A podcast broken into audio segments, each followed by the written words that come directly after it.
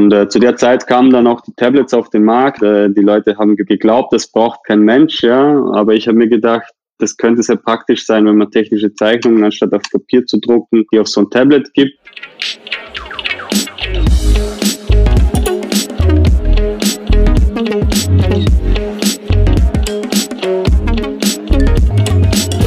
Hallo, ich bin Julia und darf euch in dieser Folge Benjamin Schwärzler vorstellen. Er hat auf der WU Wien studiert und ist für sein Studium sogar nach St. Gallen und in die USA gegangen. Danach hat er sein eigenes Startup Workheld gegründet. Das ist eine intuitive Workforce Management Software für die Instandhaltung, Kundenservice, Fertigung sowie Montage und Inbetriebnahme dieser. Und ich meine, jetzt haben wir schon sehr viel geredet, wie du da hingekommen bist. Ähm, lass uns vielleicht eben ein bisschen mehr darüber reden, über dein aktuelles Unternehmen, was du ja selbst gegründet hast, Workheld. Ähm, ja, wie bist du eigentlich überhaupt da bei diesem Softwareunternehmen gelandet? Also wie hat sich das entwickelt, diese Idee, Workheld zu gründen? Du hast das jetzt eh schon ein bisschen angeteasert, aber vielleicht kannst du da ein bisschen genauer noch erklären. Ja, das war so, dass ich im Sommer, äh, um, um Geld zu verdienen, auch während meinem BWL-Studium immer noch als, als Konstrukteur gearbeitet habe bei Maschinen und, ähm, ja, wie sagt man schnell, muss ich überlegen, wie die, wie die Branche heißt, also bei Maschinenbauunternehmen im, im größeren Sinne, ja, äh, dort gearbeitet habe als Konstrukteur und, und so gesehen habe, wie schwierig das ist, wenn sich Zeichnungen, ähm, technische Dokumente ändern wie schwierig das ist, die neuesten Dokumente wieder an den Mann oder die Frau in der Produktion zu bringen. Und äh, zu der Zeit kamen dann auch die Tablets auf den Markt, damals noch mit dem Apple iPad. Äh, die Leute haben ge geglaubt, das braucht kein Mensch, ja. Aber ich habe mir gedacht, das könnte sehr praktisch sein, wenn man technische Zeichnungen anstatt auf Papier zu drucken, die auf so ein Tablet gibt. Äh, da kann man auch größere Formate abbilden, weil man sie einfach zoomen kann und äh, Zeichnungen verschieben. Und so ist die Idee entstanden. Und ich habe dann äh, am Produktionsmanagement-Institut in Wien an der WU meine Bachelorarbeit zu dem Thema geschrieben, um so ein bisschen zu beleuchten, was könnte der Einsatz von Tablets in diesem Bereich zu bringen. Und mit dem Ergebnis bin ich dann zur Firma Doppelmeier in, in Vollberg gegangen und habe sie gefragt, ob sie nicht in dem einen oder anderen Bereich da mal etwas ausprobieren möchten. Die waren äh, gleich begeistert und äh, so hatte ich mehr oder weniger einen Auftrag, bevor ich eine Firma hatte und habe dann recht schnell äh, ein Einzelunternehmen angemeldet, dort erste kleine Projekte gemacht, noch während dem Studium. Ja. Ich war ja dann eben, wie schon besprochen, im Master, in dem Sync Master und ja, so hat sich das immer weiterentwickelt und als der Master dann abgeschlossen war, am Ende war ich dann eben, wie gesagt, in Kalifornien, ich bin zurückgekommen und dann war so die, äh, die Entscheidung, wie geht's weiter, suche ich mir einen Job oder versuche ich äh, in diesem Bereich weiterzumachen und, äh, und auch Finanzierung dafür zu suchen. Ähm, das habe ich dann gemacht. 2015 das Ganze dann in eine GmbH umfirmiert und äh, ja, 2016 äh, haben wir dann die erste Finanzierungsrunde abschließen können. War das für dich eine Überwindung damals, also auch zu Doppelmeier zu gehen und dann sagen, okay, du meldest gleich ein Einzelunternehmen an? Du warst ja doch noch sehr jung. War das für dich irgendwie auch mit sehr großer Unsicherheit verbunden oder warst du so überzeugt, dass du dir sicher warst, das kann nur was werden? Ich war schon überzeugt äh, in der Sache natürlich aber das soll nicht heißen, dass es deswegen keine Unsicherheiten gibt. Also äh, in allen möglichen Bereichen. Als Startup-Gründer muss man ständig Sachen machen, die man noch nie davor gemacht hat. Und das führt immer zu Unsicherheit. Ähm, und insofern war das schon immer wieder in, in unterschiedlichsten Bereichen eine Überwindung. Das kann sein von, von konkreten Meetings zu Themen, wo man vielleicht nicht so tief drinnen ist, bis hin dann zu, äh, ich muss mir einen Softwareentwickler suchen obwohl ich selber keine Softwareentwicklungserfahrung habe. Äh, und dann sicherstellen, dass der eine gute Software entwickelt, damit wir gemeinsam ein gutes Produkt abliefern können. Also da gibt es ja viele Sachen, die sehr unsicher sind, sehr viel Überwindung kosten. Und das hört auch nie auf. Ja, das glaube ich. Ja, es sind immer andere neue Unsicherheiten, gerade wenn man selbstständig ist dann ist man ja davon vom eigenen Erfolg quasi abhängig. Wie hast du das dann gemacht damals bei deinem e-, ersten Partner vielleicht auch eben, du hast es angesprochen, Softwareentwickler. Wie hast du da, nach welchen Kriterien hast du da ausgewählt oder wie seid ihr da zusammengekommen? Ja, erstmal ähm, ist man froh, wenn man überhaupt jemanden findet, der Zeit hat äh, und auch den Willen, da mit jemand zusammenzuarbeiten, der noch ganz am Anfang steht. Ja. Softwareentwickler sind sehr gefragt und ähm, gerade solche Projekte, wo jemand ganz am Anfang steht, sind auch für die Softwareentwickler nicht gerade die einfachsten. Ja, das ist auch klar. Ähm, insofern, ja, habe ich halt in meinem Freundeskreis gesucht und gefragt und ähm, ja, bin dann von einem zum anderen gekommen und habe halt immer versucht, irgendwo zu ein Gefühl dafür zu kriegen, ob das jetzt der richtige Weg ist, ob das der richtige Softwareentwickler ist und so weiter. Ähm, ja, ganz am Anfang hatte ich da wohl dann auch ein bisschen Glück und dann ging es immer weiter. Dann sind andere Entwickler auch dazugekommen, ähm, wo es dann manchmal auch ein bisschen schwieriger war, ja. Wobei, wie gesagt, ja, da, da liegt die Schuld, denke ich, auf beiden Seiten. Wenn man, wenn man neu ist in dem Bereich, ja, muss man eben auch dazulernen. Ähm, was ich dann später herausgefunden habe, was ein guter Weg ist, ähm, auch wenn man keine Softwareentwicklung Erfahrung hat, ist von einem guten Freund oder guten Softwareentwickler ein paar technische Namen oder, oder Namen für technische Konzepte zu bekommen, die äh, komplex sind. Und auch wenn man sie selber nicht ganz versteht oder nicht durchdacht hat, ähm, den Softwareentwickler bitten, dass, dass er sie erklärt. Und meistens ist so, wenn die das gut erklären können, dann haben sie es auch verstanden und sind dementsprechend gute Entwickler. Das, das kann helfen, ja. Das heißt, deine Testfrage, wenn du neue Leute einstellst, ist immer, erklär mir ein kompliziertes Konzept und dann, wenn er das gut macht und du es auch verstehst, dann. Dann sind wir schon einen guten Schritt weiter, ja. Ich meine, inzwischen äh, macht das nicht mehr ich, ja. Wir haben zum Glück einen CTO und äh, der das macht und äh, der das besser beurteilen kann. Aber am Anfang war das so, ja. Habe ich tatsächlich ähm, dann einfach äh, Fragen gestellt, wo ich die Antworten selber nicht kannte ähm, und geschaut, wie wir da äh, vorankommen. Aber ist es dann gar nicht blöd, wenn man es gar nicht überprüfen kann? Also er hätte dir ja auch alles erzählen können, oder? Das stimmt, natürlich. Äh, ich hätte nicht, ich hätte es nicht gemerkt, wenn die Antwort äh, falsch gewesen wäre, aber man merkt, wie die Antwort vorgetragen ist und wie sicher sich äh, der, das Gegenüber ist in der, im Erklären daran merkt man schon, wie sicher er auf dem Gebiet ist oder sie. Und ähm, das kann ein Indikator sein. Wie gesagt, ja, das ist natürlich nicht perfekt, aber es ist äh, ein bisschen besser wie einfach nur blind vertrauen. Ja, Bauchgefühl ist ja doch dann nicht immer alles. Ja. Wie, wie bist du denn zu dem Namen Workhate gekommen? Also hat der auch für dich eine besondere Bedeutung? Der ist ganz klassisch aus einem Brainstorming entstanden. Ähm, der Firmenname damals war historisch bedingt ja noch Tablet Solutions. Ähm, wir haben dann gesagt, für eine Software-Plattform brauchen wir einen eigenen Namen, haben dann Brainstorming gemacht. Äh, die Idee dahinter war, dass das Held von Workheld einerseits äh, für einen Handheld oder Handheld-Device steht, also etwas, was man in der Hand hält tatsächlich, und aber auch ein Indikator ist dafür, dass wir glauben, dass die, die Servicetechniker und, und Arbeiter in dem Bereich gewissermaßen Helden sind. Ähm, Finde ich ganz spannend, weil das vor allem im Zuge der, der derzeitigen Corona-Krise herausgekommen ist, ja, wie wichtig äh, die Leute sind, die die Infrastruktur erhalten, die in den Kraftwerken äh, die Anlagen warten, servicieren, Störungen beheben. Da hat man dann gesehen, dass die tatsächlich Helden sind. Ähm, weil ohne die äh, geht gar nichts. Und äh, das haben wir damals schon so gesehen und, und mit dem ein bisschen gespielt und so ist der Name Werkheld entstanden. Das wäre auch meine erste Assoziation gewesen, der Held und nicht ähm, etwas in der Hand gehalten. Aber sehr spannend, dass das eben diese Doppelbedeutung hat. Und ja, wenn man eigentlich das im Englischen betrachtet, dann ist es ja auch eigentlich was gehalten. Ja. Ähm, du bist ja mittlerweile selbstständig, eben als CEO von Workate. Gibt es irgendetwas, was du am Selbstständigsein besonders magst oder vielleicht auch nicht so gerne hast?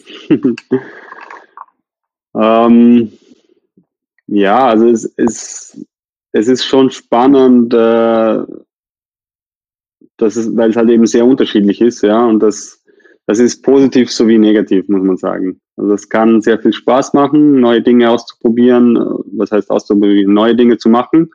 Wenn sie, wenn sie auf Anhieb funktionieren, macht es Spaß. Ähm, was aber nicht immer der Fall ist, natürlich, überhaupt keine Frage. Und dementsprechend, ja, kann das auch schwierig sein, äh, mühsam sein.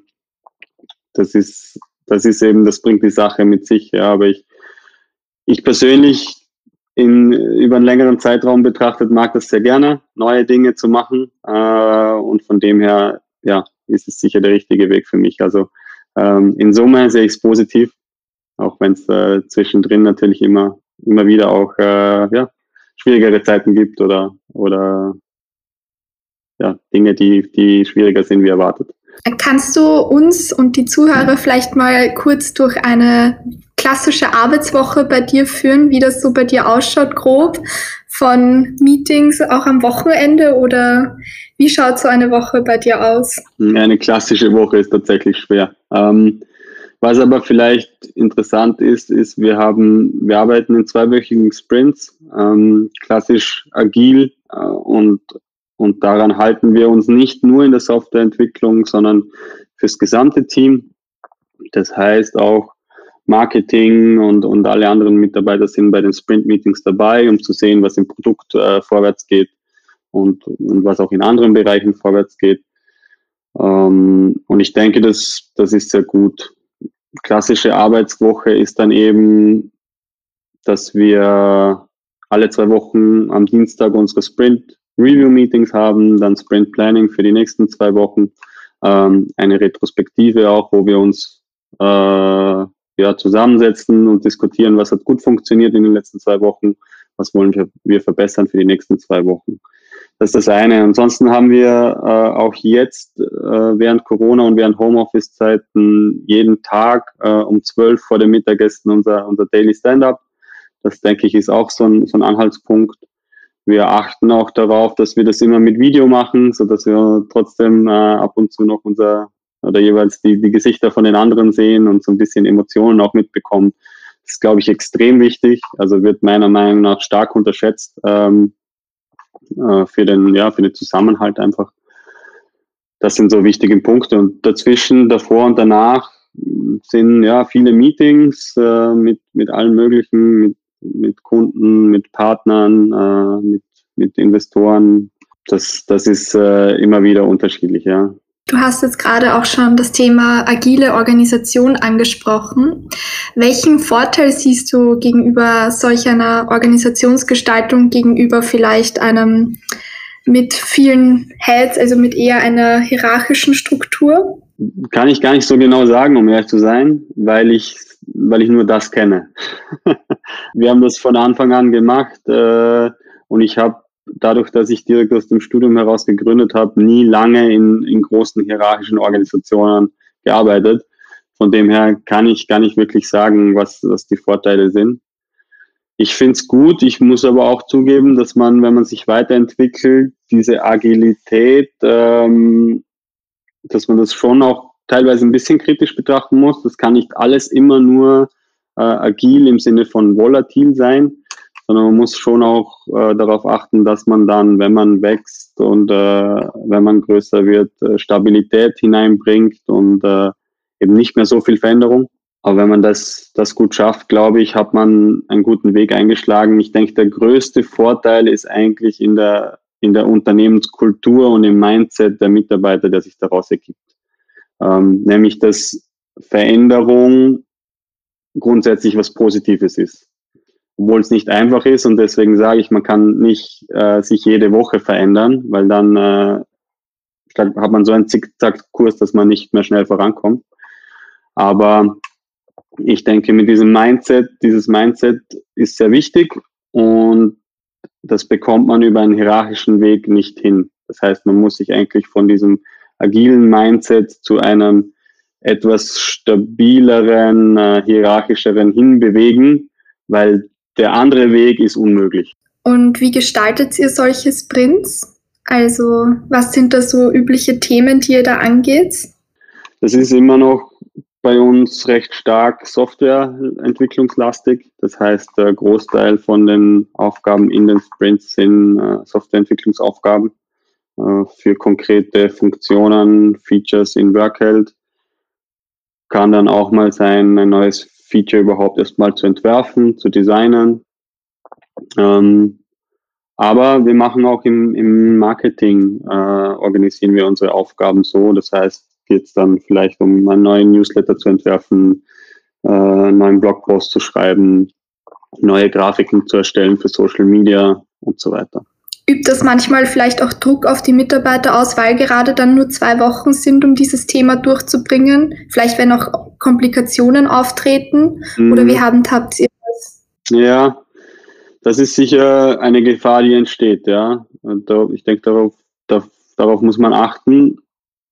Und das Wichtigste ist in dem Fall einfach, dass man eine offene Kommunikation auch hat. Das heißt, und das gibt ja auch dieses agile Framework so vor, dass man äh, auch im Sprint sagen kann, äh, das wird sich nicht ausgehen, das schaffen wir nicht und dann dementsprechend das anpasst, beziehungsweise auch umgekehrt. Ja. Es kann auch sein, dass man mal früher fertig ist und dann noch etwas in den Sprint reinnimmt. Das heißt, ähm, man kann auch an diesen Sprints nicht komplett starr festhalten, weil man einfach nicht genau im Vorhinein weiß, wie aufwendig die Aufgaben sind. Und äh, ich denke, das ist auch wichtig, weil wenn man sie so, die Aufgaben so genau abschätzt, dass man genau weiß, wie lange man dafür braucht, entspricht dann schon wieder nicht mehr dem agilen Gedanken. Also man muss einfach ja viel kommunizieren, offen kommunizieren und dann, denke ich, funktioniert es. Es hat so auch ein bisschen diesen Startup-Spirit, einfach machen, oder? Einfach probieren und schauen, wie es geht. Ja, spielt da sicher mit, ja, in, in, der Unternehmenskultur dann, im, im Mindset wie gesagt, ich glaube, man darf es nicht überstrapazieren, weil das wird dann auch äh, schwierig für die Mitarbeiter, für, für das Team, wenn sich die Richtung die ganze Zeit ändert. Ähm, darauf muss man schon achten. Aber grundsätzlich ja. Ähm, man, man muss einfach, ich denke, die Essenz ist, dass man, wenn man sieht, dass etwas nicht funktioniert, dass man bereit ist, es dann zu ändern. Und das ist sehr wichtig. Du hast gesagt, dass eben offene Kommunikation sehr wichtig ist. Gibt es vielleicht auch andere Charaktereigenschaften oder generell, ähm, wie ein Mitarbeiter sich verhalten sollte, die dir besonders wichtig sind oder wo du sagst, das ist besonders wichtig, gerade im Arbeitsleben? Ja, in einem Startup oder einem kleinen Unternehmen wie bei uns ist enorm wichtig, dass, dass die Teammitglieder selbstständig arbeiten können. Also selbst, generell selbstständig sind weil natürlich nicht so viel vorgegeben ist wie vielleicht in einem großen Konzern. Äh, das, auch das kann ein Vorteil und ein, ein Nachteil sein. Der Vorteil ist, man kann sehr viel selber gestalten, sehr viel selber entscheiden. Ähm, man muss aber auch bereit sein, das zu tun und man muss das auch mögen. Das ist enorm wichtig. Also selbstständig sich die beste Lösung für ein Problem zu suchen, ähm, daran zu glauben und die dann umzusetzen das ist enorm wichtig. Ja. Und gibt es vielleicht auch Sachen, wo du sagst, damit kommst du weniger gut klar? Gerade vielleicht ähm, in deiner Führungsposition, was Mitarbeiter dann vielleicht machen, wo du sagst, das geht gar nicht? Ja, unselbstständige Menschen. also okay. es, es, ist äh, dadurch, dass man sich sehr schnell bewegt, ähm, ja, kann man nicht jede Entscheidung immer ähm, fünfmal abstimmen. Das heißt, ja, wie vorhin schon erwähnt, ja, mir ist enorm wichtig, dass die Leute selber entscheiden, zu ihrer Entscheidung auch stehen. Ähm, ich habe auch kein Problem damit, wenn die mal falsch ist, wenn man dann, sobald man draufkommt, sagt, ah, war eine falsche Entscheidung, ich würde es jetzt so machen, dann ist kein Problem. Wie siehst du jetzt Workheld? Also du hast gesagt, Startup, kleines Unternehmen, wo genau hast du das Gefühl, befindet ihr euch gerade? Ja, wir, wir befinden uns so ein bisschen in einer Transition-Phase, würde ich sagen. Ähm, wir sehen uns selber eigentlich nicht mehr als Startup, in dem Sinne, dass wir sehr stabile Softwarelösungen anbieten und, mit Industrieunternehmen zusammenarbeiten, die vor allem Stabilität fordern, auf der einen Seite. Auf der anderen Seite, weil wir auch große Partner haben, wie eine Capsch Businesscom, ähm, die auch eben für Stabilität sorgt und das auch fordert. Ähm, und da, da sehe ich uns gerade. Wir, wir wachsen mit denen gemeinsam. und ich denke, das ist ein sehr guter Weg. Sind noch recht stark in Österreich, haben aber einige Projekte jetzt auch in Deutschland äh, und, und wollen vor allem auch ja, den deutschen Markt forcieren und dann ja, ein europäisches Softwareunternehmen werden als Alternative zu den meist amerikanisch geprägten Softwareunternehmen in dem Bereich. Und da haben wir sicher auch noch einiges vorher. Das heißt, wir haben jetzt relativ viel über Workheld selbst als Unternehmen geredet und auch, wie du dahin gekommen bist. In der nächsten Folge erzählt uns Benjamin, wie die Zusammenarbeit zwischen einem Startup und Konzern funktionieren kann, was er daran schätzt und welche Herausforderungen es geben wird. Wie funktioniert die Zusammenarbeit zwischen Kapsch und Workheld? Bleibt gespannt!